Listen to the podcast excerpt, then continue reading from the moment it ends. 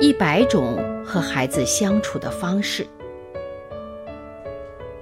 成长是一场旅行，我们和孩子一同启程。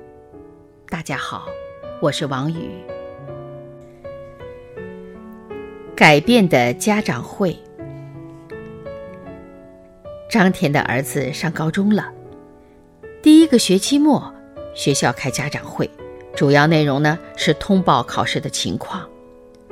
儿子总体成绩不错，只是数学较差了点儿。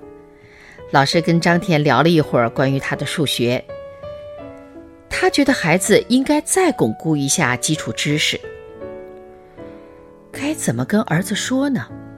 张天心想，这个时候绝对不能把老师的原话告诉儿子，因为数学是儿子的弱项。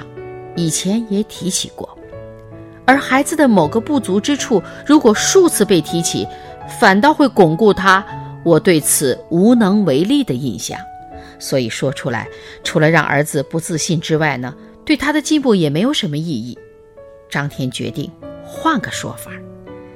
回家后，张天把成绩单交给儿子，果然，儿子在看到数学成绩时，眉头就皱了起来。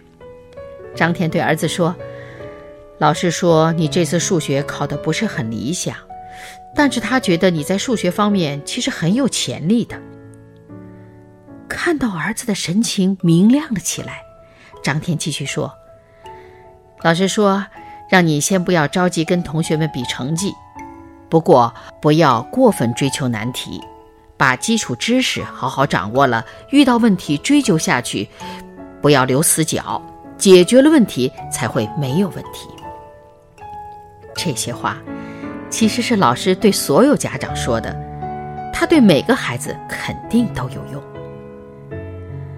儿子没有想到，老师其实看好自己，自信心大增。自那以后，虽然不是立刻突飞猛进，但他也是一步一个脚印开始进步了。现在有一种令人心痛的事情。许多孩子特别害怕开家长会，尤其是学习成绩不太理想的孩子。家长会简直就是让自己蒙羞挨训的恐怖事件。可扪心自问，在家长会后处罚孩子，究竟是想教育他呢，还是只想平息自己心头的怒火？我们要做的是保护好孩子的学习兴趣，树立起他对学习的自信。只有激起兴趣和自信，才能解决问题。